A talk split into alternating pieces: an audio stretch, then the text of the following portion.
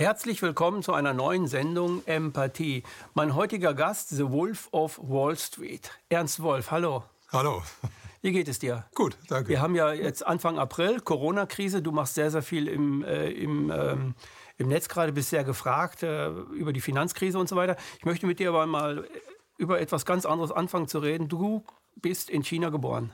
Richtig. Ich bin 1950 in China geboren und zwar in einer ganz aufregenden Zeit damals. 1949 war ja die Revolution. Also ich muss da vorher erzählen noch, also meine Eltern sind auch in China geboren, meine Großeltern sind mal ausgewandert. Und die haben da über also äh, zwei Generationen in China gelebt. 1949 war die Revolution. Da sind die Ausländer dann enteignet worden. Und ich bin kurz danach geboren worden. Und mein Leben hat damit begonnen, dass meine Eltern und meine Großeltern enteignet wurden und wir aus dem Land äh, fliehen mussten damals. Und meine ersten Lebensmonate habe ich dann auf einem Schiff verbracht. Warum musstest du fliehen? Ja. Mit der Familie, weil, weil die Chinesen haben damals gesagt, die Ausländer sollten das Land verlassen oder zu den Bedingungen so. der Chinesen leben. Und das hieß damals für eine, äh, zu, mit einer Schale Reis am Tag und zu viert in einem Zimmer. Und meine Großeltern waren es eben anders gewohnt. Also meine Großeltern waren relativ wohlhabende Leute. Mhm. Und so habe ich das erste Jahr auf dem Schiff verbracht, bin dann nach Deutschland gekommen. Also ein ganzes Jahr auf dem Schiff? Nein, nicht das, nicht das ganze Jahr, also, aber einen großen Teil des ersten Jahres. Teil, ja. Äh, und dann sind wir nach Deutschland gekommen. Dann hat mein äh, Vater in, in Hamburg ein Import-Export-Business an, angefangen und hat es dann aber nicht besonders gut ausgehalten, weil der hatte 40 Jahre seines Lebens nur in China gelebt und fand das Leben in Südostasien irgendwie freier und schöner als, als in Europa. Und dann sind wir nach Korea gegangen. Und so bin ich dann bis zu meinem achten Lebensjahr in Korea aufgewachsen. In, in Seoul, ne? In Seoul direkt, ja. Also Allerdings Seoul ist die Hauptstadt von Südkorea. Ganz genau, ganz genau. Allerdings nicht mehr oder weniger nicht unter Koreanern. Wir haben damals im amerikanischen Viertel gewohnt. Meine Mutter war Sekretärin eines amerikanischen Generals. Und wir waren da praktisch mehr in so einer abgeschlossenen äh, Ausländersiedlung aber für mich war das damals wirklich prägend, weil wir haben sehr wohlhabend gelebt. Wir sind äh, zum Beispiel als Kinder von unserem Chauffeur in einem amerikanischen Wagen in die Schule gefahren worden und konnten dann aber aus diesem Wagen raus das, das Leben in Korea sehen. Und, und Seoul war damals eine relativ äh, arme Stadt. Es gab kein Haus, was mehr als vier Stockwerke hatte. Es gab viele Wellblechhütten. Und ich habe dann aus, aus dem Autofenster immer ein ganz anderes Leben gesehen. Und das hat mich damals, glaube ich, auch schon als Kind so ein bisschen berührt, dass es da so gewaltige soziale Unterschiede gibt. Und das mhm. hat sich dann später bei mir immer wieder, haben sich diese Bilder eingestellt. Und da, äh, das hat mich wahrscheinlich veranlasst, sehr viel so über soziale Ungleichheit zum Beispiel nachzudenken. Mhm. Und bist du dann auch äh, so, als du äh, aus, aus äh, China raus musstest, hast du da irgendetwas übernommen von den Chinesen? Oder das, hat der eine Familie nicht, irgendwas Asiatisches übernommen? Ich war ja zu klein, aber ich denke, dass, dass, dass China einen großen Einfluss auf meine Eltern, besonders auf meinen Vater hatte. Also mein Vater konnte äh, fließend Chinesisch schreiben, er konnte Chinesisch lesen und, und, und auch äh, Chinesisch so sprechen wie ein Chinese. Mhm. Der konnte auch verschiedene Lokaldialekte da sprechen und hatte auch so eine gewisse Gelassenheit in seinem Leben und, und äh, meine Mutter, heute 92 Jahre alt, interessiert sich auch immer noch für chinesische Philosophie. Also das hat schon einen gewissen Einfluss auf die Familie gehabt. Einen großen Einfluss. Ja. Ne? Hat da, haben deine Eltern dich vielleicht auch äh, chinesisch kulturell erzogen? Das nicht also so nicht, jetzt mit, nicht jetzt nach chinesischer Sprache, das ist jetzt, meine ich jetzt nicht, sondern ja, nach Sitte und Ordnung mich, vielleicht. Chinesische Sprache ist für mich immer ein bisschen was, was negativ behaftetes gewesen, weil es war sehr lustig, weil meine Eltern immer dann, wenn wir Kinder etwas nicht verstehen sollten, sich untereinander auf Chinesisch unterhalten haben. Also das war für mich immer die Sprache, die ich nicht verstehen sollte. Und das war dann auch immer damit gekennzeichnet, oh, jetzt habe ich wieder was Blödes gemacht ganz oder genau, so, jetzt müssen so die wieder ja. irgendwie was regeln. Ne? Ja, ja, genau kannst so du Chinesisch? Ich habe nur ein paar Wörter. Ich oder kann kannst du es besser verstehen als, als Nein, aber ich, ich kann unterscheiden, ob jemand jetzt Kantonesisch spricht oder ob er Mandarindialekt spricht. Ich kann ein paar einzelne Wörter, aber mhm. ich kann leider nicht Chinesisch sprechen. Das ist ein Versäumnis, was ich mir selber ein bisschen ankreide, weil ich hätte das lernen können von meinem Vater, aber äh, in der Zeit habe ich immer andere Sachen im Kopf gehabt ja, und dann klar. war mein Vater nicht mehr, nicht mehr da und dann war es zu spät, um das noch zu lernen. Mhm. Gibt es für dich Unterschiede in der Kultur zwischen, sag mal, zwischen Deutsch und Chinesisch und Koreanisch? Gibt nee. es da so Unterschiede, wo du sagst, das ist, ist das groß, ist das nur klein, ist das marginal oder ist das eine ganz andere Welt? Nee, das ist schon, das sind schon sehr große Unterschiede. Also äh, man sagt ja immer den Deutschen so viel Disziplin nach. Also ich habe so das Gefühl, dass Koreaner da noch, noch ein ganzes Stück disziplinierter sind als Deutsche. Und wenn sie ein Ziel verfolgen, das mit noch mehr Entschiedenheit verfolgen, als, als äh, Deutsche das tun. Was die chinesische Kultur angeht, da ähm, äh, habe ich eigentlich nicht nur das immer so mitbekommen über meine Eltern und, und, und da ist mir eigentlich so diese große Gelassenheit, äh, das ist, ist, ist so für, für mich so das, das wesentliche Merkmal der chinesischen Kultur. Die große Gelassenheit und was mir noch sehr gut gefällt an der chinesischen Kultur, ist eben dieser Respekt, der älteren Leuten gegenübergebracht wird. Also das ist was, was unsere also Kultur ja, Kultur. Ganz ja. genau. Das unterscheidet uns hier ja ganz anders, ganz, ganz sehr von mhm. solchen Kulturen, weil bei uns werden alte Leute ja nicht gerade mit viel Respekt behandelt. Nee, die werden weggeschoben. Ganz genau. Raus aus der Gesellschaft, Ganz so genau. wie kleine Kinder ja auch ab in die Kita oder ja. sonst wo, störst nur dem Wirtschaftssystem sozusagen. Und die Alten ja auch, für denen haben wir ja nichts mehr und so. Ne? Richtig. Also ich habe ja auch, ich habe Kampf, Kampfkunst gemacht, ich habe viele Chinesen, viele Koreaner kennengelernt und ich weiß, die Kultur ist eine ganz, ganz andere und ich äh, habe das genauso erlebt, wie du gerade über die Koreaner das sagst, dass die viel disziplinierter noch sind. Das sind die, also das habe ich auch so erfahren für mich. Ähm, wir haben zurzeit ein, ein äh, Wirtschaftssystem, das im Grunde genommen ja, durch den Drachen, also durch China, ähm, eine andere Richtung nehmen muss ich will es mal vorsichtig formulieren, weil du bist, du bist ja. ja Experte, also die eine andere Richtung nehmen muss. Und äh, ich glaube, dass ganz viele bei uns hier in Deutschland diesem Feindbild auch unterliegen werden. Also der Chines ist dann vielleicht wieder der Böse, weil er das Wirtschaftssystem bei uns hier irgendwie anders formt und so weiter. Jetzt ist es für mich aber ganz wichtig, dass die äh, zu verstehen, dass die Chinesen eine ganz andere Kultur haben von Himmel und Erde. Also voll, überhaupt eine ganz andere Gottwesenheit kennen, ganz anders mit Menschen umgehen und ein ganz anderes Naturbild haben. Es ist grundsätzlich was ganz anderes. Und die denken auch über Probleme ganz anders. Wir denken über Probleme oft eindimensional. Da ist ein Problem, das müssen wir so und so lösen. Ein Chinese denkt so gar nicht, sondern der hat gleich eine mehrfache, das ist bei ihm so multipolar. Das Problem wird multipolar angegangen, aber in, im, im, im eigenen Geist und dann multipolar auch gelöst. Ja, ja. Also die haben zum Beispiel in der chinesischen Kultur, das wirst du auch wissen, da gibt es die Kultur der Strategeme. Ja. Die 32 sind es, glaube ich. Und das haben wir hier überhaupt nicht. Wir haben überhaupt gar keine Strategie, also Strategiekultur innerhalb von ganz brenzligen Situationen, die wir als Lebensphilosophie nehmen, quasi als Coping, also als ähm, äh, Konfliktbewältigungsstrategie, die uns das Le ein Leben lang begleitet. Chinesen haben das durch ihre Strategien, die sie im, in der Grundschule schon lernen, auswendig lernen und, und so weiter. Die haben ganz andere Kulturen. Auch die Militärkultur ist eine andere. Also wenn es ja. riesige Konflikte geht, dann ist für die nicht die Kultur drauf auf ihn, sondern ist die Kultur erstmal gucken, wie, was ist überhaupt ganzheitlich betrachten, wo ist und so weiter, Feind kennenlernen und so. Und das kennen wir gar nicht. Das, und ich habe das Gefühl, dass dadurch entsteht aber auch ähm, ein nicht nur ein Sozialsystem, dadurch entsteht auch eine ganz andere Sicht auf, auf den, was wir als Geldsystem betrachten, also was wir als Wirtschaftsfinanzsystem betrachten. Das sehen die ganz, ganz anders. Kannst du da ein bisschen was, hast du da so, nee, das, das große kleinen Gefühl dafür? Naja, ich denke, das große Problem in China ist, dass, dass dieses ganze konfuzianische Denken auch weitgehend zurückgedrängt wurde und dass in China sich, sich also die Gesellschaft ähnlich wie, wie die westlichen Gesellschaften inzwischen auch mehr oder weniger dem großen Geld untergeordnet haben. Also in China sind es auch einige wenige riesengroße äh, Firmen. Dann gibt es äh, riesengroße Schattenbanken, die das ganze System bestimmen. Mhm. Und China ist ja im Moment dabei, das größte äh, Wirtschaftsprojekt in der Geschichte der Menschheit zu voll, vollziehen oder zu vollenden. Und zwar die neue Seidenstraße. Und da geht es leider auch nur immer darum, Einfluss zu gewinnen, um dem Geld immer noch mehr Raum zu verschaffen. Also da wird diese, die, dieser ganze kulturelle Aspekt, der, der spielt da, glaube ich, in, in unserer historischen Phase nicht mehr so die ganz große Rolle.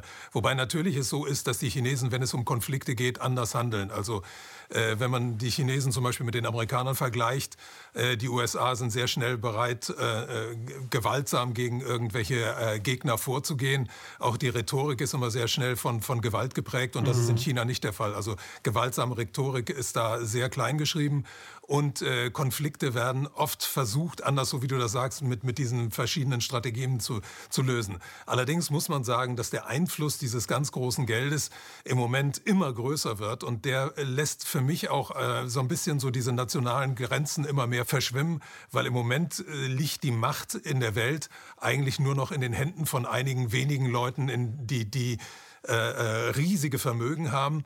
Und diese Vermögen werden immer größer im Moment und deren Macht wird immer größer. Und dabei spielt es eigentlich jetzt wenig Rolle, ob das ein, chinesischer Konzern ist mhm. oder ob ein amerikanischer Konzern ist. Also in Amerika haben wir Mark Zuckerberg und da haben wir Jeff Bezos. In äh, China haben wir jetzt James, äh, wie heißt der, Mr. Ma, der Alibaba leitet. Also die, das sind so die, die Beherrscher der Welt. Und da muss man sagen, da geht es eigentlich wenig um Kultur, da geht es mhm. wenig um die, um die Geschichte des Landes, da geht es einfach nur knallhart ums Geschäft. Dann äh, frage ich, die, ich stelle die Frage mal anders. Macht der Kapitalismus, äh, ist der Kapitalismus quasi der Obergeist aller Geister? Also ja, ich denke, es ist aller, der, macht, der, der, der schafft es ja, ganze große Kulturen gleichzuschalten, also gleichzuschalten ist auch das falsche Wort, ne? da sind wir gleich wieder bei sonst wo.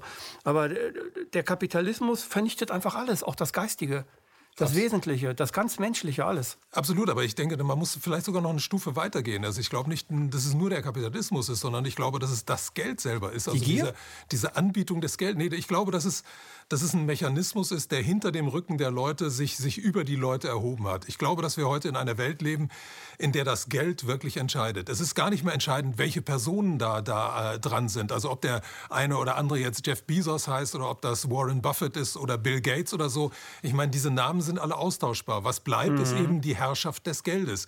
Und das Geld, es ist heute stärker konzentriert in weniger Händen, als es jemals zuvor in der Geschichte der Menschheit das, gewesen ist. Das heißt ja, dass das Geld das dominanteste Prinzip ist, das, das die Menschheit je entwickelt hat. So ist es. es ist nicht Buddha, es ist nicht der Gott, es ist nicht Jesus, es ist nicht Hari Krishna oder wie, wer auch immer es ist nicht Mohammed, es ist das Geld. Ganz genau. Und das Geld hat sich so mehr oder weniger hinter dem Rücken der Menschen zu dem entwickelt, was es heute ist. Weil das Geld ist ja langsam so aus der Tauschgesellschaft entstanden. Mhm. Es ist nie ein bewusst, eine bewusste Entscheidung eines Einzelnen oder einer Gruppe von Menschen gewesen, Geld einzuführen. Geld hat sich einfach entwickelt. Und Geld ist an sich eine sehr undemokratische Angelegenheit, weil Geld hat die Eigenschaft, sich ungleich zu verteilen.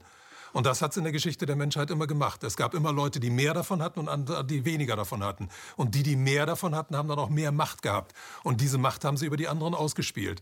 Nur das Problem in unserer Zeit ist, dass wir in der Zeit der größten Konzentration von, von Vermögen in wenigen Händen leben. Und deswegen ist unsere Zeit so ganz besonders und, und, und in gewisser Weise auch ganz besonders schrecklich.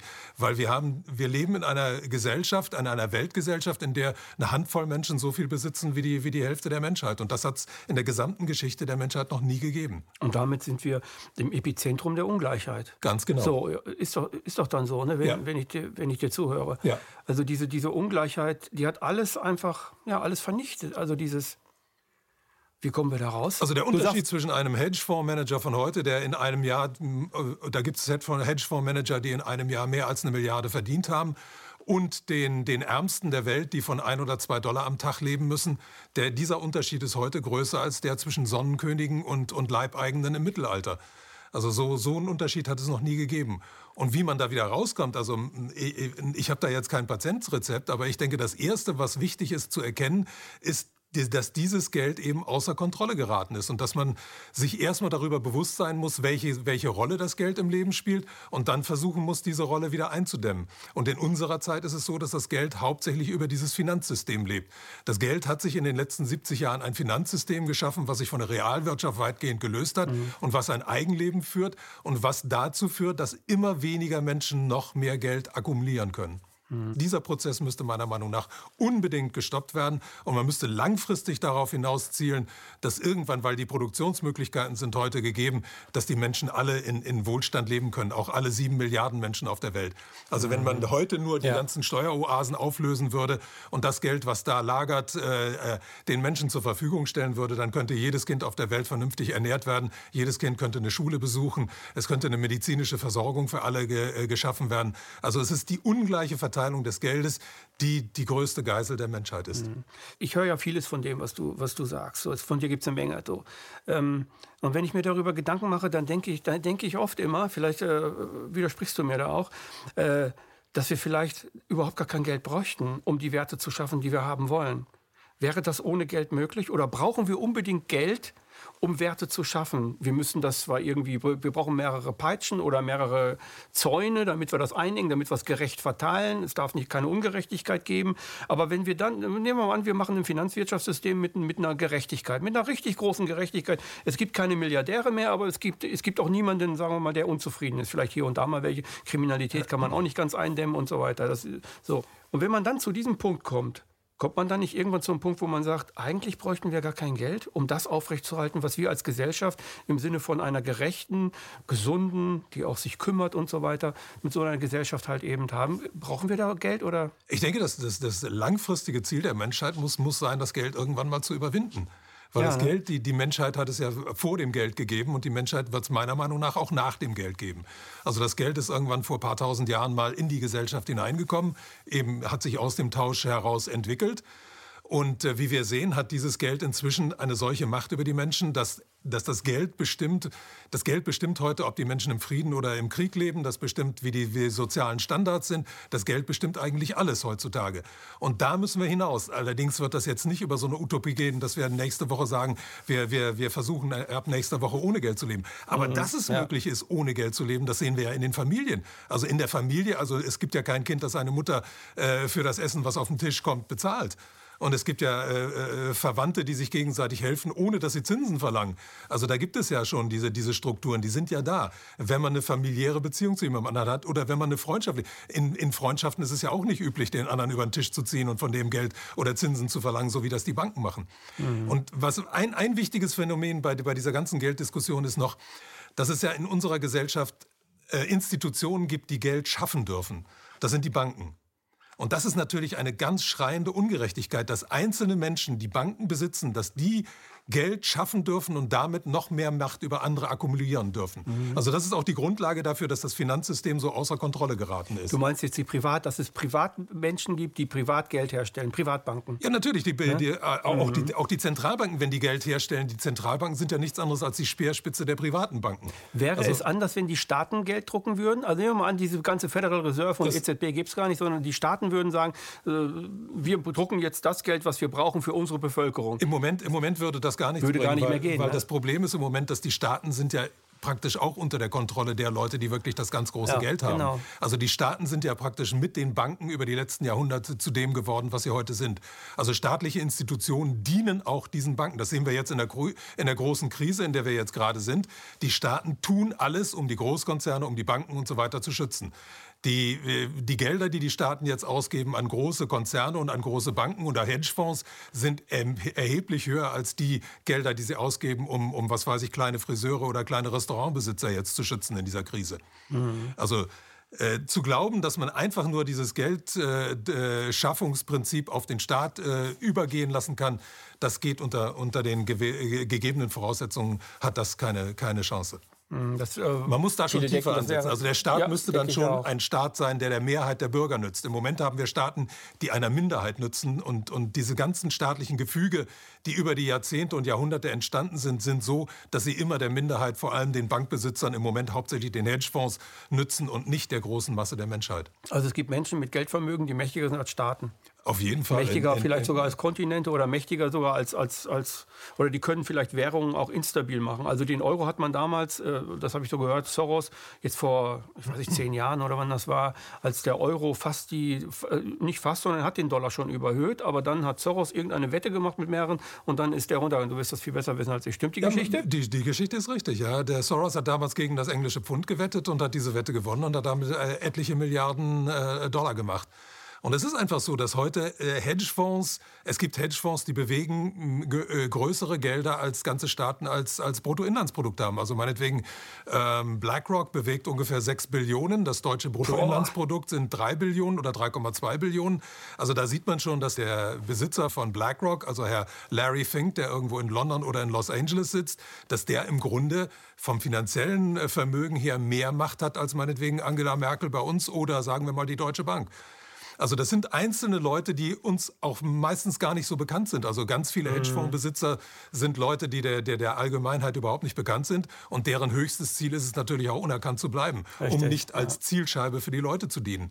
Aber genauso gut ist es auch mit dem alten Geld. Also es gibt ja altes Geld, also die Bankbesitzer von vor mehreren hundert Jahren. Diese Familien sind ja über die Jahr, Jahrhunderte immer reicher geworden. Es gibt auch äh, Familien, die vor 100, 150 Jahren Konzerne gegründet haben und wo diese Konzerne sich teilweise noch im Besitz dieser Familien Familien befinden. Mhm. Diese Familien sind natürlich daran interessiert, dass die Allgemeinheit nicht mitbekommt, wie wohlhabend sie sind. Also die sind damit mit ganzen Armaden von Rechtsanwälten damit beschäftigt, ihren Reichtum zu verstecken. Aber das sind die wirklichen Herrscher der Welt. Mhm. Und im Moment sind diese Hedgefonds vor allen Dingen das, das, das, äh, das Zünglein an der Waage. Und diese Hedgefonds äh, sahnen im Moment ab in einer Weise, die es so noch nie gegeben hat. Die nutzen jetzt gerade diese Corona-Krise also Corona ne? auf eine unglaubliche Art und Weise. Also es bricht alles mehr oder weniger zusammen zusammen und die nutzen diesen Zusammenbruch, um, aus dem noch richtig viel Profit zu schlagen. Und die Staaten machen damit und die, die, die Zentralbanken machen damit. Also die Federal Reserve hat im letzten äh, Dreivierteljahr oder im, ja, ungefähr im letzten Dreivierteljahr über 6 Billionen in das System reingescheffelt, über diese Hedgefonds, über die Großbanken, nur um dieses System am Laufen zu halten, weil dieses System ist eigentlich schon tot. Und dieses System ist eigentlich schon länger tot. Also seit der Krise von 2007, 2008 leben wir unter einem Finanzsystem, was nur künstlich am Leben erhalten wird. Und da das jetzt in eine ganz große Krise gekommen ist, Auslöser waren einmal die Tatsache, dass die Welt wieder in eine Rezession gerutscht ist und dass die Banken dadurch, dass sie so viel Geld gedruckt haben und die Zinsen so oft gesenkt haben, kein, die Zentralbanken kein richtiges Gegenmittel mehr dagegen gefunden haben. Das zweite war dann der große Lockdown in China, dass da die Lieferketten unterbrochen wurden. Und das dritte Problem, was dann noch dazugekommen ist, ist, dass der Ölpreis eingebrochen geworden ist, weil Saudi-Arabien sich offensichtlich von den USA abgewandt hat und jetzt also auf Teufel komm raus einfach äh, Öl auf den Markt wirft zu einer Zeit, wo Öl sowieso nicht so sehr gebraucht wird. Und der Ölpreis mhm. ist ganz drastisch eingebrochen. Der ist, der ist richtig runtergegangen. Ne? Ganz genau. Ich habe mich schon gewundert, warum das Benzin in der Tankstelle auf einmal unter 1 Euro lag. Ich dachte, was ist denn hier los? Ja, ja. Jetzt weiß ich warum. Das ist, die, das ist die Folge davon. Ja, ja, genau, ja, ja, genau. ja. Aber äh, weißt du, das, das Irrwitzige an dem Ganzen ist immer, dass ich immer denke, wie können diese Leute sowas machen? Also jetzt meine ich das moralisch. Ich meine das jetzt aus der, aus, aus der ethischen Perspektive. Wie kann man das mit anderen Millionen von Menschen oder Milliarden von Menschen, wie, wie, wie kann ein Mensch so denken, dass er, dass, dass er die anderen ins Elend schickt? Ne? Das denke ich dann immer. Das ist, das ist mir auch, ist mir auch ganz unbegreiflich, aber ich denke, dass es auch oft damit zusammenhängt, dass derjenige, der irgendetwas tut oder etwas anordnet oder irgendwie zum Beispiel spekuliert, nicht mit dem konfrontiert wird, was er damit am Ende der Kette auslöst. auslöst ne? Natürlich ist es schwer, sich vorzustellen, dass jemand der mit einem Hedgefonds operiert, der Nahrungsmittel zurückhält, um zu warten, dass die Preise steigen und die dann also noch weiter zurückhält, solange bis eine Hungersnot irgendwo herrscht und die dann zu überhöhten Preisen da, da rauslässt, dass, dass der also äh, da nicht weiß, was er da tut, das glaube ich kaum. Aber ich denke schon, dass der vielleicht dann anders handeln würde, wenn er ein verhungerndes Kind vor sich sehen würde mal. Ich, ich weiß es nicht. Also ich, mir ist es auch ein Rätsel, wie man sowas machen kann. Und ich, mir ist es auch ein Rätsel, wie man in so einem System überhaupt also als, als stabilisierender Faktor mit, mitwirken kann. Das ist, das ist mir wirklich unbegreiflich. Staaten, Staaten machen das ja mit. Ne? Also die schweigen. Medien machen das mit, indem sie schweigen. Sie ja. zeigen da nicht drauf. Sie sagen ja. nicht, das ist unser System. Das ist ja die Arbeit, die, die jetzt du machst oder ich mache eine andere Arbeit. Also wir Aufklärer, ja. die machen ja eine bestimmte Arbeit und äh, werden ja nur vor die Wand gefahren als Verschwörungstheoretiker oder als Faschisten oder was weiß ich, was die sich alle einfallen lassen, damit die, die Bürger da nicht hinblicken, was wir denen vielleicht aufzeigen können in den unterschiedlichsten Gebieten, wie das hier so, so läuft. Ne? Ja, die also haben sich so eine Welt geschaffen, in, in, in, in, der man bestimmte Sachen einfach nicht anspricht und nicht in Frage stellt. Also ja. ich habe ja eine Zeit lang mal in Zürich gelebt, da gibt es ja diese ganzen Banker und und die haben so eine Kultur entwickelt, die, die wollen eigentlich gar nicht sehen, was sonst so ist. Die sehen ihre Zahlen und die, die führen untereinander so einen Wettbewerb, was meine Zahlen sind besser als deine. Und ich kümmere mich nicht darum, was, was später da, da, da rauskommt, was, was meine, meine Aktionen dann irgendwo zum Beispiel in der dritten Welt bewirken. Ja, das ist, äh, ich sag mal so, das ist äh, wie unter Sportlern. Nehmen wir mal den FC Bayern. Die, nur die Sportler jetzt, die Fußballer, ja. die sind unter sich, erzählen sich was über Fußball, machen nur über Fußball. Frauen kommen dahin und Fußball und Fußball ja. und Fußball. Die sehen das andere nicht, müssen sie ja auch nicht, weil sie wollen, sollen, sollen ja da und da gewinnen. Da hat das ja irgendwie seinen positiven Effekt, wie auch immer. Ähm, aber auf der Ebene, wenn man nur über Hedgefonds und nur über dies redet und nur da und da versucht man wieder einen Foul zu machen, da wieder einen Elver zu fingieren und so, um dann äh, eine Milliarde mehr zu machen, dann merkt man halt eben nicht, oh, ich habe da hinten einen Krieg ausgelöst. Ach du Schau, ach, ist ja egal, hat, da, ach, hat mein Vater doch auch schon gemacht und der auch schon. Und so läuft das doch die ganze Zeit. Da, ist ja, da kriegen wir die Informationen von, von den Büchern, die mein Vater schon geschrieben hat. Wir sollen uns darum gar nicht kümmern, wir sollen die Dynastie weiter aufrechterhalten. Und ja. so eine Kultur haben die ja. Jetzt überspitzt sich das so ein bisschen und macht das. Äh, das ist, äh, ich finde das sehr erstreckend, dass es so ist. Nun wissen wir ja, dass die dass die ganze Welt schon immer so gelaufen ist. Also auch Kriege werden so finanziert und man finanziert beide Seiten, meinetwegen auch drei Seiten im Kriege, die so sind. Was mich, äh, was mich immer wieder fasziniert, ist eigentlich, warum die meisten Menschen sich vor dieser Information schützen. Also du kennst Leute, ich kenne Leute, alle Aufklärer kennen Leute, äh, auch Bekannte von, von mir oder Familie. Wenn ich das anspreche, dann wird entweder weggeguckt oder ach der schon wieder, nein, nein, nee, das, ach du redest ja wieder so ein komisches Zeug und so. Die wollen das gar nicht wissen. Naja. Also ich sage, ich habe so für mich selber den Satz geprägt und ich glaube, das, das trifft auch auf, äh, auf die Nazi-Zeit so. Also es ist nicht so, wenn die Leute aufwachen und sagen könnten, wir haben ja von nichts gewusst. Also ich bin dann derjenige, der hingeht und sage zu denen, du hast dich freiwillig dazu entschieden, es nicht wissen zu wollen. Und das ist ein großer Unterschied. Du hättest es wissen können. Und ich glaube, das gilt auch für 33, vielleicht nicht für alle Menschen und nicht für jedes Übel, aber es gilt, glaube ich, für alle Zeiten und alle Epochen. Ja. Ich glaube, dass, dass Leute wie wir, immer irgendwie an die Grenze vielleicht denken, an die Grenze des Systems kommen und dann es mit einer riesigen Tsunamiwelle von Desinteressierten zu tun haben, die es nicht wissen wollen und die, dem man nicht beibringen kann, äh, dass das, was, was jetzt gerade passiert, gegen, eigentlich gegen, gegen, das, gegen dein Lebensprinzip funktioniert, gegen ja. dein Lebensprinzip funktioniert. Und ich will dir doch nur eigentlich helfen, wie so ein Arzt. Ich will dir helfen, dass es so ist, damit du aus dem Ganzen rauskommst, indem du dich anders entscheidest. Weil wenn du die Wahrheit kennst, kannst du dich auch anders entscheiden, kannst andere Strategien entwickeln. So wie ich das ja in meinem Leben mache. Oder du wahrscheinlich ja. auch und wir alle. Wir entwickeln ja irgendwie auch andere Strategien. So, wir sind nicht mehr so, so, so, so leicht im Geiste zu kaufen, ja, sage ich mal so. Ja. Ne? Und das ist etwas, wo ich immer denke, mein Gott, ähm, das ganze Elend hört erst auf, wenn die Leute ihr Bewusstsein dafür entwickeln, dass es auch so ist und sich selbst zu entscheiden, Selbstinformation und selbst die Dinge zu tun. Ne? Ja, und nicht abhängig zu sein und nicht in diese Abhängigkeit zu kommen, weil dann bin ich wieder in der Bedürfnisfalle und dann muss ich zuhören, was die anderen sagen und dann muss ich glauben, was die anderen sagen. Ja, ja. Ja, aber es gibt so historische Phasen, wo das, das Verhalten, glaube ich, auch aufgebrochen wird. Also im Moment, glaube ich, leben wir auch in so einer Phase, weil die Leute selber, also die, die die diese ganzen Probleme immer ignoriert haben, die immer gesagt haben, also diese soziale Ungleichheit, das stört mich einfach nicht und ich möchte nicht mhm. wissen, dass das Hemd, was ich anhabe, irgendwo in Bangladesch von einem Kind irgendwie zusammengenäht wurde, dass das also für einen Hungerlohn arbeiten muss oder so. Ich glaube, dass die Leute in bestimmten Phasen einfach mit der Nase auch auf die äh, Probleme dieses Systems gestoßen werden. Und das erleben wir jetzt gerade. Weil mhm. diese Krise, die spielt sich nicht irgendwo anders mehr ab, sondern die spielt sich direkt bei uns ab und die betrifft mhm. jeden Einzelnen. Genau. Und ich glaube, eine ganze Menge Leute werden aus dieser Krise als Arbeitslose hervorgehen. Eine ganze Menge Leute werden große Abstriche beim Lebensstandard machen müssen. Und eine ganze Leute, Menge Leute merken ja jetzt schon, dass unsere Rechte hier auf eine ganz dramatische Art und Weise beschnitten werden. Und das betrifft ja sehr viele. Und ich denke, dass man solche, solche äh, historischen Gelegenheiten auch als Chance wahrnehmen muss, mhm. um dann wirklich nochmal eine Stufe aktiver zu werden und den Leuten zu sagen, pass mal auf, so ist es und mhm. so ist es und das sind die Zusammenhänge und da sind die wirklichen Schuldigen. Weil man muss ja auch sagen, viele Leute sind ja auch gar nicht in der Lage, die haben nicht das Glück wie, wie du und ich jetzt, dass sie sich mit all diesen Dingen beschäftigen können. Also wenn jemand keine besonders gute Schulausbildung genossen hat, in, in einen Job reingeworfen wurde, dann eine eigene Familie gegründet hat, sich um seine Kinder kümmern muss, sich um seine Eltern kümmern muss oder so, dem bleibt nicht die Zeit und der hat nicht das Glück wie, wie das, was wir gehabt haben. Also ich habe zum Beispiel das Glück gehabt, ich habe in Deutschland und in den USA studieren können, habe viel Zeit, viel Freiheit gehabt, um Bücher lesen zu können, um mich über Gesellschaftssysteme informieren zu können. Und ich denke, das ist also eine meiner Aufgaben jetzt ist, ein bisschen davon an andere Leute weiterzugeben, die dieses Glück eben nicht gehabt haben. Mhm. Aber diese Leute, die, die werden in der nächsten, gerade in der nächsten vor uns liegenden Phase mit diesem System wirklich hart kollidieren. Und da besteht dann die Möglichkeit, denen zu sagen, pass mal auf, das ist die, der, der wirkliche Grund für die Misere, die, die, die uns alle im Moment betrifft. Mhm. Kannst du die Misere, also du hast ja oft genug schon die Misere beschrieben, aber kannst du diese Misere kurz mal beschreiben im Sinne von Corona?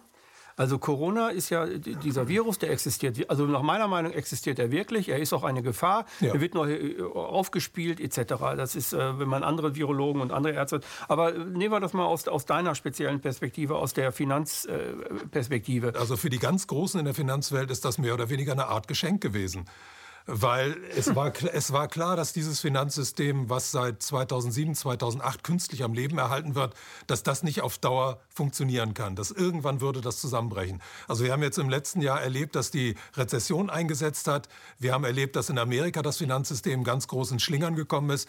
Da musste dieser Repo-Markt, wo die, äh, die, die Banken sich über Nacht immer frisches Geld leihen, da musste die Federal Reserve eingehen und ganz große Geldinjektionen reinspritzen. Also man merkte schon, das gesamte System begann zu wackeln.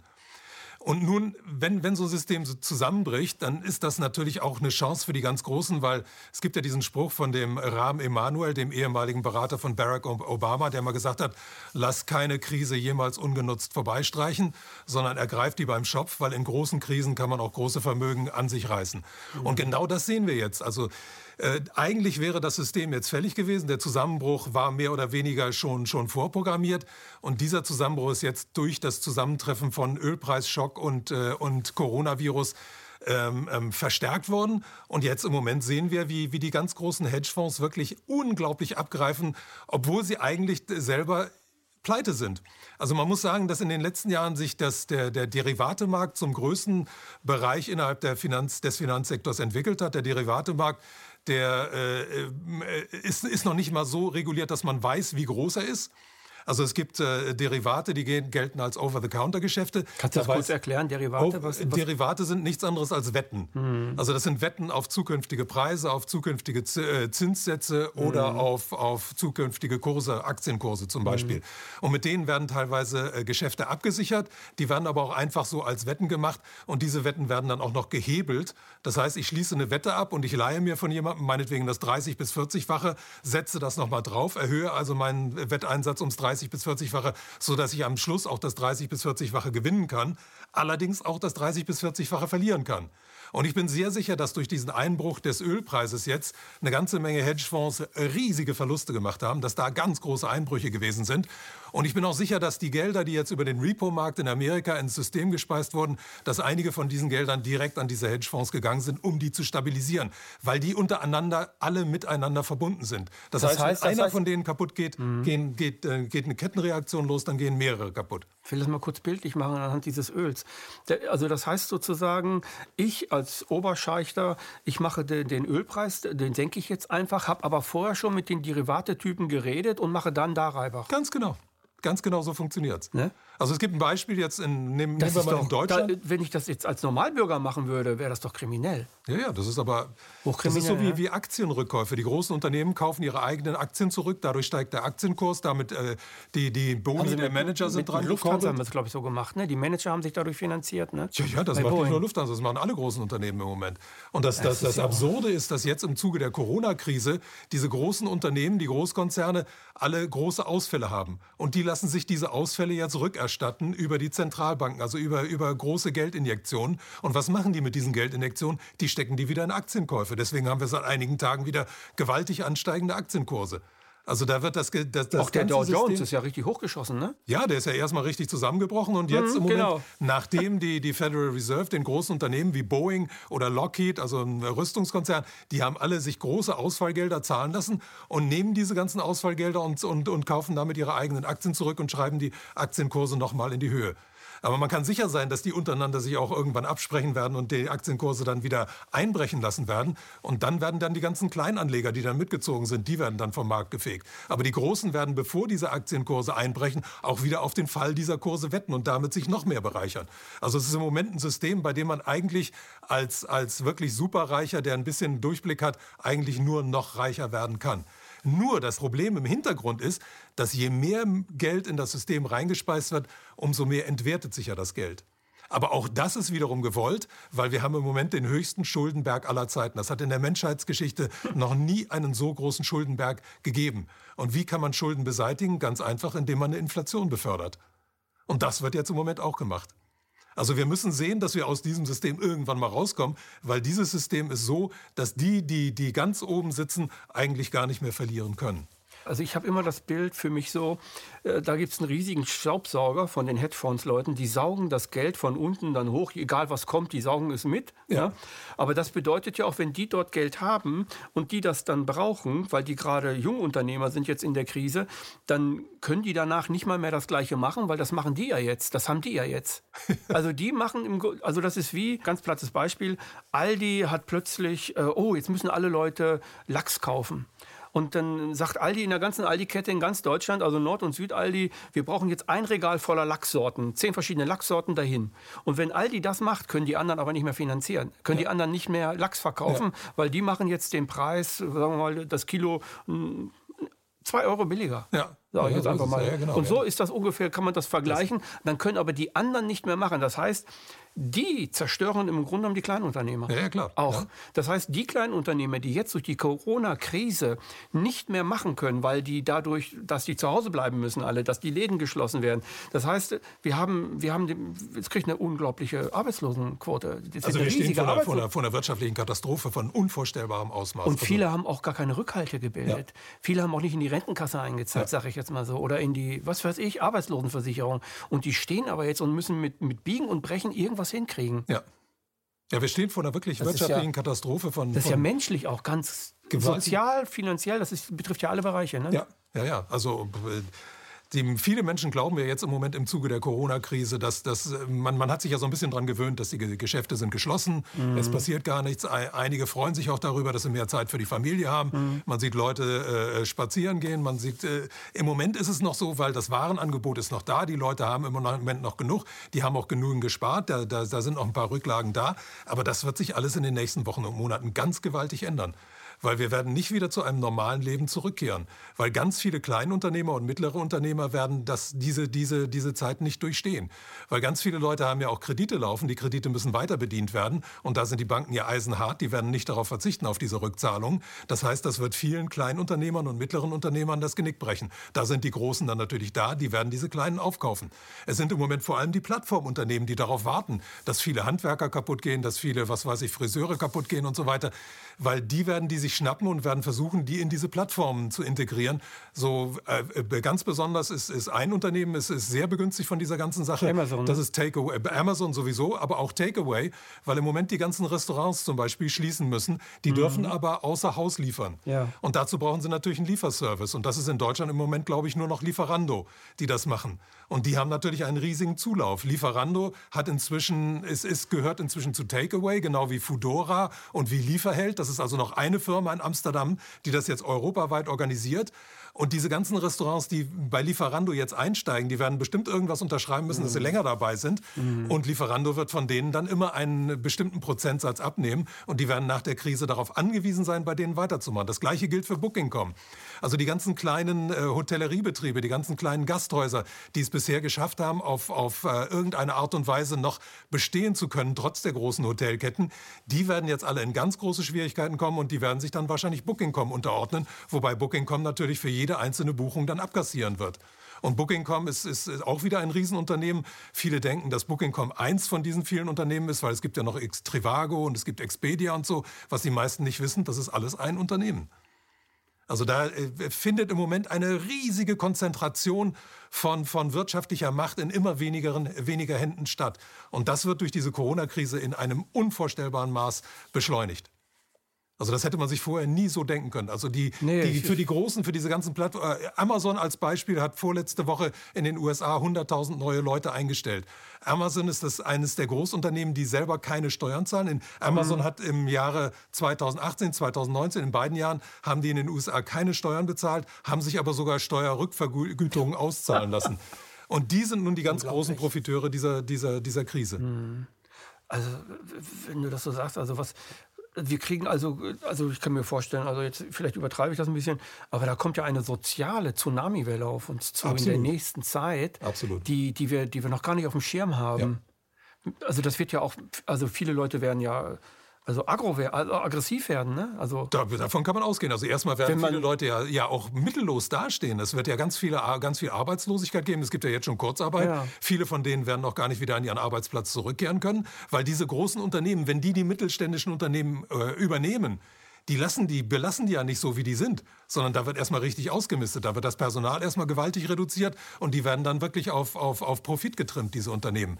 Und da werden ganz viele Leute auf der Strecke bleiben. Und das sind nicht die in den besten Jobs, sondern das sind meistens die in den, in den unteren Jobs, die sowieso schon schlecht verdienen. Und es gibt ja genügend Leute in Deutschland, die sowieso schon ein, zwei, drei Jobs haben müssen, um überleben zu können. Und diese Leute haben auch keine Rücklagen. Also das wird zu ja. einer unglaublichen Massenarbeitsarmut äh, führen. Und die wird natürlich Konsequenzen haben, weil diese Leute werden nicht ruhig zu Hause sitzen bleiben und sich das alles gefallen lassen, sondern da wird es so kommen, wie es jetzt in Italien, in Süditalien schon anfängt. Mhm. In Süditalien haben wir jetzt die ersten Plünderungen erlebt. Und das sind, das sind Verzweiflungsakte von Leuten, die einfach nicht mehr wissen, wie es weitergehen soll. Und genau das auf, äh, in, in, in diese Situation fahren wir jetzt mit offenen Augen hinein. Das wird es hier in Deutschland auch geben. Also es wird kein nach der Corona-Krise kein, keine Rückkehr zu einem normalen Leben, wie es vorher gewesen ist, geben. Auf keinen Fall. Also das macht ja mehr Angst auf Corona als jetzt äh, das, was Corona als Virus anrichten kann. Also so, was, was, ich bisher weiß über das Coronavirus, das, das beunruhigt mich lange nicht so sehr wie die ja. wirtschaftlichen Folgen, die sich jetzt ankündigen und, und, und das, was dann später eben im, im Finanzmarkt sich abspielen wird, wie, wie da also so eine Art Finanzfaschismus dann errichtet wird, dem wir uns alle dann zu beugen haben. Und äh, also ich habe mich sehr, sehr intensiv mit diesem Coronavirus, äh, Covid-19 auseinandergesetzt, schon seit ein paar Wochen jetzt. Und äh, also was ich, was ich herausgefunden habe, ist, dass das einfach ein ganz gewöhnlicher, normaler, vielleicht etwas aggressiverer Influenza-Virus ist. So. Wenn das jetzt sowas wie Ebola wäre, Typhus, Ruhr, Malaria, selbst bei Malaria würde ich sagen, hier in Deutschland eng besiedelt, ist schwierig, wenn das jetzt so ein Virus wäre, ja. der sowas aus, auslösen könnte. Ne? Kann man sagen, okay, ein Auge zudrücken, das ist echt gefährlich, 10 bis 30 Prozent Todesfälle, und zwar in allen Schichten, ja, nicht nur äh, 0,3 Prozent bei über 80-Jährigen, was ja das Covid-Virus halt macht. Ne? Also, wenn ich mir vorstelle, die Leute kommen dann dahinter, was wirklich, also in der Mehrheit, die kommen dahinter, dass die im Grunde genommen dieses Risiko, sich einsperren zu lassen, die Wirtschaft gegen die Wand zu fahren, wegen eines Virus, der nicht mehr und nicht weniger anrichtet als jetzt ein, ein Influenza-Virus. Also die letzten beiden Jahre sind viel mehr Leute, viel mehr Leute an äh, Influenza gestorben als jetzt an diesem Virus. Gut, das liegt da auch daran, dass wir einen warmen Winter hatten und nicht so kalt gewesen ist. Das hat damit ja auch zu tun. So, aber trotzdem, die letzten beiden, das war viel, viel schlimmer, da sind viel, viel mehr Leute gestorben. Ne? Ja, ja. ja, ja. Also das ist äh, so, und die Leute werden, wenn die da aufgeklärt werden, also das, ich glaube, dann gibt es hier nicht nur einen Aufstand auf der Straße mit Plünderungen, sondern ich glaube, dann wird man die Politik nicht nur verantwortlich machen, sondern dann wird vielleicht sogar der Reichstag gestürmt. Ich könnte mir sowas vorstellen. Ja, äh, ich könnte mir auch sowas vorstellen. Also zumindest große Ärgernisse mit richtig viel Rabatz. Ja, im Moment sehe ich nur, dass, dass diejenigen, die im Moment noch die Macht in der Hand haben, versuchen, sich sogar noch als, als die Löser dieser Krise darzustellen. dass die dann sagen, ja. also, dass wir euch aus dieser Krise rausgebracht haben, ohne dass es eben neun Millionen Tote gegeben hat, das habt ihr unseren tollen Maßnahmen zu verdanken. Also im Moment versuchen sie das ja so. Hast du, hast du auch schon gehört, dass die, das, das im Merkur stand das drin, dass die Kanzlerin zur fünften, äh, fünften Kanzlerschaft da, dass das irgendwie so ein Thema plötzlich geworden ja, ja, genau. Ja, Hast du auch schon gehört, ne? Ja, ja, dass sie so als Retterin also, der Nation dastehen. Als Retter der Nation, genau. Ja, das ist wirklich absurd. Also da, da, sieht man aber auch, dass das Kurzzeitgedächtnis da wirklich bedient wird, weil wenn man sieht, wie, wie, wie sich die Politik in den ersten Wochen verhalten hat, wo sie das völlig verharmlost haben, mhm. also wenn man das mal so gegeneinander schneidet, die Bilder, wie Herr Spahn am Anfang reagiert hat und wie er jetzt völlig überreagiert, also das ist schon, schon dramatisch. Die und haben ja noch im Februar, noch Anfang Februar haben die gesagt, macht euch keine Sorgen, gibt genau. ja diese Offen, äh, die, auf die spielt Ganz an. Ne? genau, ja. Macht euch keine Sorgen, ja. es wird nichts passieren, wir haben alles im Griff. So ja. in der Art haben die geredet. Ja, ja. Aber es ist ja eben unsere Aufgabe, eben die Leute darüber aufzuklären, wer, ja. wer eben dahinter steckt. Mhm. Und man muss ja nur sehen, also wie, die, wie bestimmte Medien jetzt diesen, diesen, diese ganze Hysterie auch vorantreiben. Also man muss sich nur die erste Seite der Bildzeitung angucken, dann weiß man, wie die Leute wirklich aufgeheizt werden sollen, wenn dann Bilder erscheinen irgendwie aus New York, dass da angeblich jetzt der Central Park als Großfriedhof benutzt wird, was also vollkommen lächerlich ist und, und überhaupt nichts mit mehr mit der Wirklichkeit zu tun hat. Ich habe neulich auch so ein Video gesehen, dass in New York angeblich viele Leichen auf der, auf der Straße Straße liegen. Da waren also drei Bodybags, die irgendwo im Hintereingang eines Krankenhauses äh, gelagert waren, was völlig normal ist in den, in den USA. Es gibt in, in, in New York alleine, ich habe selber mal eine Zeit lang in New York gelebt, da gibt es pro Woche, ich weiß nicht, ungefähr 50.000 Leute, die irgendwo anonym beerdigt werden müssen, weil die oder, oder vielleicht war es auch im, im Monat 50.000, die anonym beerdigt werden müssen, weil sie keine Angehörigen haben. Die werden auch irgendwann in solchen Bodybags da herumliegen. Also mhm. da wird im Moment eine Hysterie da, da erzeugt und da werden die, wird den Leuten Angst gemacht. Aber leider fällt das im Moment noch bei vielen auf fruchtbaren Boden. Man sieht ja, wie viele Leute jetzt mit Mundschutz rumlaufen. Ich bin gestern im Wald spazieren gegangen und ich habe mich gewundert, dass ein Drittel der Leute jetzt sogar mit Mundschutz im Wald rumläuft. Ne? Freiwillig, ist keine ja, Anordnung. Ja, genau. Ja, ja. Weil sie einfach Angst haben und diese Panik greift. Und diese. Panik macht, macht bei den Leuten, macht bei Menschen allgemein, egal, wer Angst und Panik hat, der hat für nichts anderes mehr einen Sinn. Ja. Die Blutzufuhr wird auch runtergeregelt. Du kannst gar nicht mehr richtig koordiniert denken. Also das Stirnhirn, das wird wirklich nicht ganz außer Kraft gesetzt, aber auf Not, ah. auf Notstrom, mehr auch nicht. Ja. Aber die anderen Areale, die werden befeuert und die anderen Areale sind die älteren. Die haben wir gebraucht, als wir noch in der Höhle lebten. Ja. Jetzt entwicklungsbiologisch, das ist wirklich so. Ja. Und deswegen werden die Leute in Paniksituationen auch so aggressiv. Ja. Und dann springt, springt dann die Gewalt auch so rüber. Ne? Dieses Ich muss nehmen, ich muss und der Stärkere siegt und so weiter. Also dieses Kampfprinzip ist ein archaisches Prinzip.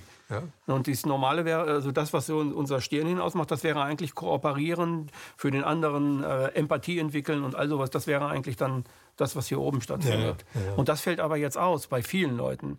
Selbst in meiner Familie ist das so, dass, dass ich darüber nicht reden kann, weil die Angst da dominiert total. Ich habe auch jetzt meine Schwester, die wartet auf eine neue Lunge. So, da ist es auch in Ordnung, dass ja. die Angst hat. Mein Bruder hat seine zweite Lunge gekriegt, auch da ist es, obwohl er keine Angst hat, aber da wäre es auch in Ordnung so. Ne? Aber trotzdem äh, ist die Angst so groß, dass ich zum Beispiel über Ernst Wolf wollte ich mal, ich wollte über dich aufklären, weil du ein interessantes Video gebracht hast, wollte ich sie darüber aufklären. Es ging gar nicht. Ah, ja. Ich habe gesagt, passt auf, seid vorsichtig finanziell, dies und das und so. Ne? nö, nö, nö, auf gar keinen Fall. Ja, so, wollten das nicht wissen. Da habe ich auch gedacht, das kann doch wohl nicht wahr sein. Ja. Dass ich jetzt euer Bruder das nicht hinkriege für euch, dass, dass ihr da jetzt, aber wenn ihr das wollt, na gut, ja, dann genau. ist das halt so. Also selbst ich erlebe so etwas, ne, wo ich denke, das ist echt der Hammer, wie, wie die Angst die Leute leitet, ja. wie stark das ist bei den Leuten. So, und ich selber bin völlig entspannt. Also ich habe überhaupt gar keine Angst vor, vor, vor so etwas. Aber da kommt wirklich was auf uns zu. Naja, schlimm ist im Moment die auch, auch die Auswirkungen auf die alten Leute. Gerade die Leute, die in Altenheim wohnen und die, die jetzt keinen Besuch von ihren Verwandten empfangen dürfen. Da, das finde ich also eine, eine, Maßnahme, die wirklich also ich die, Ehrlich, ich sag mal das Wort, ich finde die unter aller Sau. Ja. Ich bin also auch kein Christ, also kein gläubiger Christ, aber ja. ich finde es unter aller Sau, dass ein gläubiger Katholik seine Sakramente nicht bekommt, seine ja. Sterbesakramente, ja. weil die bringen ihn eigentlich erst ins Paradies.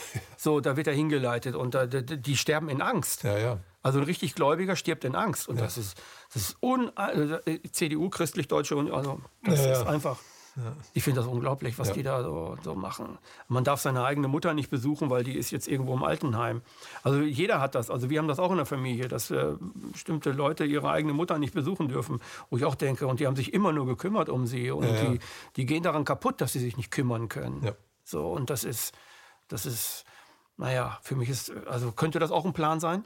Also könnte es ein Plan sein, die Leute in so eine Panik zu bringen, weil äh, einmal steht dahinter das Finanzsystem, das jetzt wie so ein trojanisches Pferd das Covid-Virus benutzt, um da äh, bestimmten Reibach zu machen. Und andererseits wird uns über ein, ich sag mal, über ein etwas stärkeres, jetzt in Anführungsstrichen, Influenza-Virus etwas erzählt, als wenn es Ebola wäre. So eine Angst haben die Leute ja. Mundschutz raus. Und ich habe auch schon gehört, da eine Frau fährt am Fahrrad vorbei und sticht dann ihren Schal hoch, wenn andere Menschen dann da vorbeikommen. Als wenn das so eine Gefahr wäre. Also über jeder Mensch wird plötzlich als Hannibal Lecter betrachtet, ja, ja, als Massenmörder. Jeder Mensch ist ein Massenmörder, weil er so ein, so ein Mördervirus irgendwo haben könnte, was mich dann umhaut und so weiter. Und das ist halt nicht der Fall. Dann muss, also dann, dann, das kann doch nicht anders sein, als dass das gewollt ist in der Bevölkerung, dass die jetzt so in diese Panik kommen. Nee, Im Moment ist die, die, die Politik ist, hat sich selbst in so eine Ecke manövriert, weil die haben diese Hysterie gemacht. Aber ich denke, was, was ich so höre, ist, dass die Krankenhäuser bisher eben nicht äh, überfüllt sind, mhm. dass da einfach noch nicht dieser Hochbetrieb herrscht. Und, und, aber diesen, diesen Hochbetrieb kann man ja erzeugen. Wenn man den Leuten so viel Angst macht, wenn man die alten Leute in den Altenheimen isoliert, dann werden sehr viele von denen jetzt wirklich we wesentlich kranker werden und wesentlich schneller sterben und in größerer Zahl sterben. Dann hat man zwar keine Corona-Kranken, aber dann hat man die ganzen alten Leute, die an Verzweiflung sterben. Und so hat man die Krankenhäuser dann auch vollgekriegt. Und wenn man die dann vielleicht anschließend noch obduziert, findet man bei denen vielleicht auch noch ein paar Coronaviren. Und dann kann man die also wieder zu, de, zu den Corona-Kranken da oder, oder Verstorbenen dazurechnen. Das Statistik, ja, in, in, ne? ja, das wird ja im Moment also gefälscht, wo, wo, wo, wo man nur Statistiken fälschen kann. Nicht? Und Obduktion ist, äh, ist auch vom Robert Koppel, nein, brauchen wir nicht. Wir brauchen keine Obduktion, obwohl, na, warum? Ja, man muss also, ich muss den Leuten auch immer wieder sagen, die müssen sich auch mal angucken, wie es, wie es in der, in der letzten Krise gewesen ist, als die Vogelgrippe war. Da wurde die gleiche Hektik gemacht. Und man muss sich auch angucken, wer davon profitiert hat. Und davon haben einige Pharmafirmen profitiert und hinter den Pharmafirmen standen wieder die Hedgefonds. Und das ist diesmal nicht anders. Und da ist noch ein Thema, was ich unbedingt noch einmal ansprechen möchte, mhm. ist, dass sich Menschen als, als Wohltäter der Menschheit ausgeben, die dafür sind, dass irgendwo in der, in der dritten Welt geimpft wird. Also das ist, der, das, ist das, das, ist Bill Gates zum Beispiel mit Warren seiner Buffett Bill ist es auch. Weil der die, ja bei Gates investiert hat. Ganz genau. Das ist die Bill, Bill und Melinda Gates Foundation, also die, die Stiftung von den beiden.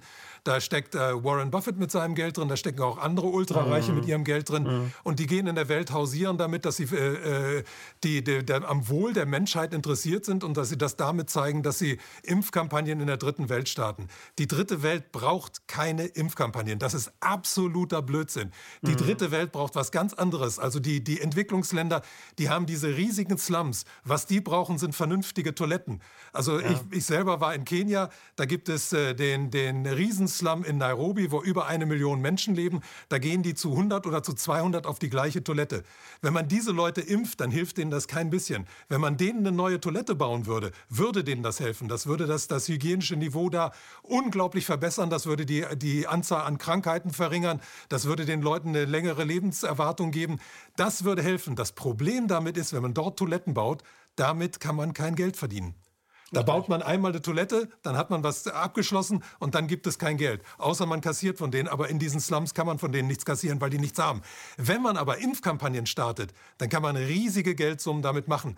Weil da kann man die Pharmaindustrie mit einschalten, dann kann man staatliche Gelder abgreifen und auf die Art und Weise kann man aus viel Geld noch mehr Geld machen. Aber Menschen helfen tut man dadurch nicht. Mhm. Es gab ja auch das Programm Ähm, ich, ich, kann das jetzt nicht verifiziert sagen. Äh, aber wenn man nachforscht, jetzt im Internet nachforschen, kann man das herausfinden. Und zwar gab es eine Impfkampagne irgendwo in Afrika, wo die gesagt haben, wir impfen euch, wir impfen euch. Und das war in Wirklichkeit ein Programm, um die Frauen dort zu sterilisieren. Das war in Kenia, ja genau. War in ja. Kenia, ne? Ja. Habe ich das von deinen Videos vielleicht sogar? Weil du das mal gesagt hast? Nee, aber ich habe davon, davon, gelesen, gehört, ne? davon gelesen, ja, dass da in Kenia tatsächlich ja. Impfungen durchgeführt wurden, wo Frauen unfruchtbar gemacht wurden, was so eine Art Feldversuch damals wohl gewesen ist. Was natürlich also eine, eine, Unfassbar, ne? unglaubliche Aber das zeigt doch auch, was für ein Menschenbild diese Leute bekommen. Also ja. diese ultrareichen oder Philanthropen, diese sogenannten Gönner, was für ein Menschenbild die auch haben, ja. durch das, wie sie wie sie das alles so, wie sie diesen Reichtum auch geschaffen haben. Egal, äh, wie viele Leute auch gestorben sind und wenn ich einen Krieg mitgemacht habe, das macht ja auch was mit einem einzelnen Menschen. Der macht ihn nämlich unmenschlich. Ja. Und der ist irgendwann gar nicht mehr in der Lage, in einem anderen äh, etwas anderes zu sehen als ein Objekt seiner Begierde. Ja. Seiner Begierden, sag ich Stimmt, mal. Ja. Und nichts anderes. Er kann gar keinen Menschen mehr da drin sehen. Ne? Es gab ja mal dieser Auschwitz-Führer, der da, der da der Chef von Auschwitz gewesen ist, da hat man damals, als das alles vorbei war, die Frau auch gefragt, äh, sagen Sie mal, wie sind Sie denn damit klargekommen? Da hat die, hat die ganz klar gesagt, ich konnte meinen Mann nicht mehr anfassen. Aber sie ist mit, rein, mit hin in diese, der hat ja da gewohnt in Auschwitz, ja, ja. Haus ja. da hingekriegt und so. Ne? Und ich glaube, dass, der, dass das bei solchen Hedgefonds-Besitzern auch so äh, vielleicht teilweise ist, wo die haben Frau, Kind und so weiter. Frau ist vielleicht auch schon, wie er auch älter geworden, sind aber noch zusammen. Aber ich glaube, äh, da läuft emotional nichts mehr. Jetzt meine ich nicht Sex alleine, sondern ich meine, emotional läuft da nichts mehr. Weil mit so einem Mann kann man ja, oder mit, vielleicht auch mit so einer Hedgefonds-Besitzerin, kann man gar nicht mehr emotional menschlich was machen. Wie, wie soll das also gehen? Das Solange jemand noch in dem anderen einen Menschen sieht, dann kann er den doch nicht ins Elend stürzen. Das geht doch gar nicht. Also ich könnte es nicht. Ich kann das gar nicht. Ja, also das ist so Würde eine so Handlung sein, die ich nicht könnte. So ein Rätsel, was sich mir auch nicht erschließt, aber man, man hört ja immer wieder von von äh, Konzentrationslager, Schlechtern, die aber gleichzeitig gute Familienväter gewesen sein sollen. Also offensichtlich gibt es ja diese merkwürdige äh, Spaltung der Persönlichkeit, die muss mhm. es wohl irgendwo geben. Verständlich oder nachvollziehbar ist mir das auch nicht. Mhm. Und ich denke gerade, dass Leute wirklich, die, die in großem Wohlstand leben und die sehr viel Geld gemacht haben, dass die eigentlich eine Verpflichtung hätten, anderen Leuten dann davon was abzugeben. Aber leider sieht man das auch nicht. Das, man sieht nur, dass die, die wirklich sehr viel haben, versuchen, aus diesem vielen eben noch mehr zu machen. Und das ist irgendwie ein selbstverstärkender Mechanismus, Mechanismus, der unbedingt durchbrochen werden muss.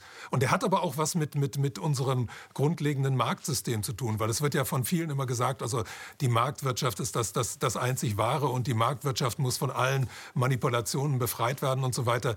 Die Marktwirtschaft selbst ist absolut ungerecht, weil die führt dazu, dass Vermögen angehäuft werden von Einzelnen, dass die den Markt beeinflussen können. Mhm. Und das führt in die Situation, in der wir uns jetzt befinden, dass einige Leute mit sehr viel Macht und sehr viel Geld äh, uns, uns alle eigentlich beherrschen können. Das ist, das ist einfach, das ist der Mechanismus der Markt, des Marktes. Der funktioniert dann, wenn der Markt jungfräulich ist. Ganz mhm. am Anfang funktioniert das noch gut. Super, ne, aber ja. am Schluss funktioniert das nicht mehr. Und wir sind jetzt in der Phase, in der diese, diese Marktwirtschaft uns allen wirklich also den absoluten Finanzfaschismus bescheren wird. Mhm. Wie kriegt man aus dem Markt die Macht heraus? Wie kriegt man Geld ohne Macht hin? Ja, man muss, man muss die Märkte auf jeden Fall re regulieren. Man, muss, man, muss die, man, man müsste die ganzen staatlichen Strukturen so ändern, dass die Staaten nicht mehr für die wenigen Reichen funktionieren, sondern dass die für das Wohl der, der, der Allgemeinheit äh, äh, äh da sind und, und für das Wohl der äh, Allgemeinheit Regeln schaffen. Also was jetzt zum Beispiel wichtig wäre im Moment, man müsste dieses ganze Finanzcasino, was im Moment die Welt beherrscht, das müsste man einfach zerschlagen. Man müsste sehen, man müsste Derivate als erstes verbieten. Das ist der größte Sektor mhm. im Finanzsystem. System. Diese Wetten müssten grundsätzlich verboten werden. Dann müsste man die Erbschaftsgesetze ändern. Es geht einfach nicht, dass riesige Vermögen äh, äh, weitergegeben werden, dass, dass Kinder geboren werden als Milliardäre, während andere im Hunger aufwachsen müssen. Da muss eine Gerechtigkeit geschaffen werden. Es müssen neue Steuergesetze äh, geschaffen werden. Es müssen Steueroasen weltweit abgeschafft werden. Wenn man all das machen würde, und die Banken dann auf ihr Kerngeschäft reduzieren würde. Das heißt, den Banken zu sagen, ihr dürft Geld verleihen, ihr dürft auch Zinsen dafür nehmen, aber wenn ihr über ein bestimmtes Maß hinaus verdient, dann müsst ihr dieses ganze Geld in den sozialen Sektor geben. Dann hätte man eine Welt, in der es sich lohnen würde zu leben. Das heißt, man müsste das Geld wieder unter dem Scheffel eines Bestimmers geben, der aber ein gutmütiger Bestimmer wäre. Man müsste die Allgemeinheit mit ja. hineinnehmen. Und das wäre ja in unserer Zeit auch gar nicht so, ein, gar nicht so schwierig. Also Macht verteilen. Ja, nicht, natürlich. Wir, wir, wir, leben ja im digitalen Zeitalter. Man mhm. könnte ja die, die, die, die Mehrheit der Bevölkerung immer befragen zu den einzelnen Maßnahmen. Und vorher den, die, die Leute darüber aufklären, was einzelne Maßnahmen bedeuten. Und wenn die Leute heute zum Beispiel darüber aufgeklärt würden, was es bedeutet, dass jetzt die, die Federal Reserve 6 Billionen ins System gespeist hat, was an die großen Konzerne gegangen ist, womit die wieder ihre Aktien zurückkaufen und noch reicher werden, dann würde die Mehrheit der Menschen wahrscheinlich sagen, nein, da sind wir nicht dafür, das wollen wir nicht. Mhm. Und das könnte man heute über, im digitalen Zeitalter ja sehr schnell herausfinden. Mhm. Aber das wird nicht gemacht. Heute wird immer noch diese am Prinzip der parlamentarischen Demokratie festgehalten, was ja schon lange keine, äh, äh keine Demokratie mehr ist. Ja. Das sind bestochene Politiker, korrupte Politiker, die Jahr für alle vier Jahre wieder aufs Neue gewählt werden, weil sie über die Medien uns präsentiert werden als etwas, was sie nicht sind. Wobei die Medien ja auch in den Händen der Reichen sind. Und diese Politiker sind nichts anderes als die Handlanger der Ultrareichen. Was wir jetzt in der Krise auch wieder gut sehen. Weil in dieser Krise finde ich es ganz interessant, dass egal welcher Partei irgendjemand angehört, alle machen sie diese Hysterie mit im Moment, diese Corona-Hysterie. Das ist die, die, auf der einen Seite die AfD, auf der anderen Seite die Linkspartei, in der Mitte die Grünen, die CDU, SPD und Richtig. so weiter. Alle machen sie mit. Alle sind sie gekauft, alle sind sie korrupt. Ja. Ja, ich habe gesehen, dass ich habe mir eine Sitzung mal angehört und da war jeder Platz ist einer frei. Ja, ja, genau. Auch so ein weißes, vorgespielt. Ist ja. so ein weißes Blatt bei und bei den Linken habe ich gesehen, die haben so ein Tuch umgehabt und so. Und äh, ich habe sogar einen Arzt gehört, der hat neulich einen Autofahrer gesehen, der hat im Auto Scheiben hoch und dann eine Maske. Hm, das ist schon absurd. Damit er sich von seinem eigenen Hauch nicht ansteckt. Ja, ja, von seinen eigenen Viren nicht ansteckt. Ja, das ist, äh, das ist einfach unglaublich. Aber was du, das ist gut, dass du das ansprichst. Wir haben in, in, in, unserem, in unserem Parlament, also in Deutschland, wir haben gar keine Opposition mehr. Also die AfD ist eine Opposition. Die AfD ist die einzige Partei, die, wo man sagt, die, die, die reden irgendwie anders als alle anderen. Aber man findet es nicht bei denen, von denen man es erwartet, weil es die, Lin die Linken Linken müssten eigentlich richtig was machen. Ja, aber die AfD, also Frau Weidel selber hat bei Goldman Sachs ja. gelernt. Also das ist also, die sind Der AfD auch, die wählt, stehen wählt auch fest, fest, auf der Grund, die sagen ja, ja. immer, dass sie fest auf der Grundlage unserer Verfassung stehen. Und man muss sagen, man muss unsere Verfassung auch mal in Frage stellen, weil in unserer Verfassung steht ja drin, also dass das äh, Eigentum verpflichtet, aber es steht ja auch drin, dass das Privateigentum zu geschützen ist. Und ich bin der Meinung, dass das Privateigentum eben ab einem bestimmten Maße nicht mehr in, in der Art und Weise zu schützen ist, dass es dem Einzelnen gehört, sondern dass man dann, wenn ein Einzelner wirklich zu viel hat, dass man dem das wegnehmen sollte und das dann der, der Allgemeinheit zur Verfügung stehen sollte. Also mhm. ich stehe in dieser, in dieser Hinsicht nicht auf dem Boden des Grundgesetzes und der, der Verfassung, die bei uns jetzt im Moment gilt. Mhm. Weil ich finde das nicht richtig. Mhm. Und was, die, was die, die, das Parlament angeht, jeder, der im Parlament drin ist, ist ja gleich, also wird ja von dieser ganzen Korruption auch sofort eingefangen, weil die die, verdienen ja relativ viel Geld, die Diäten werden ja ständig auch erhöht, sind ja schon sehr hoch. Die haben den, den, den, den Fahrdienst des Deutschen Bundestages, die kriegen ein schönes Büro, die kriegen einige Angestellte, die kriegen Rentenansprüche und so weiter. Die werden in dem Moment, in dem man ins Parlament kommt, in den Bundestag, ist man ja praktisch schon über der Allgemeinheit, über die Allgemeinheit erhoben. Und diese ganzen Privilegien, die man dann noch bekommt, dann kann man, bekommt man Angebote, in irgendwelchen Stiftungen mit dabei zu sein. Dann kann man hier und da noch Nebenverdienste einstreichen. Dann wird man eingeladen, dann, dann, dann bekommt man für seine Reden eben plötzlich viel mehr Geld als vorher. Also das sind alles Annehmlichkeiten, die die Leute sofort korrumpieren.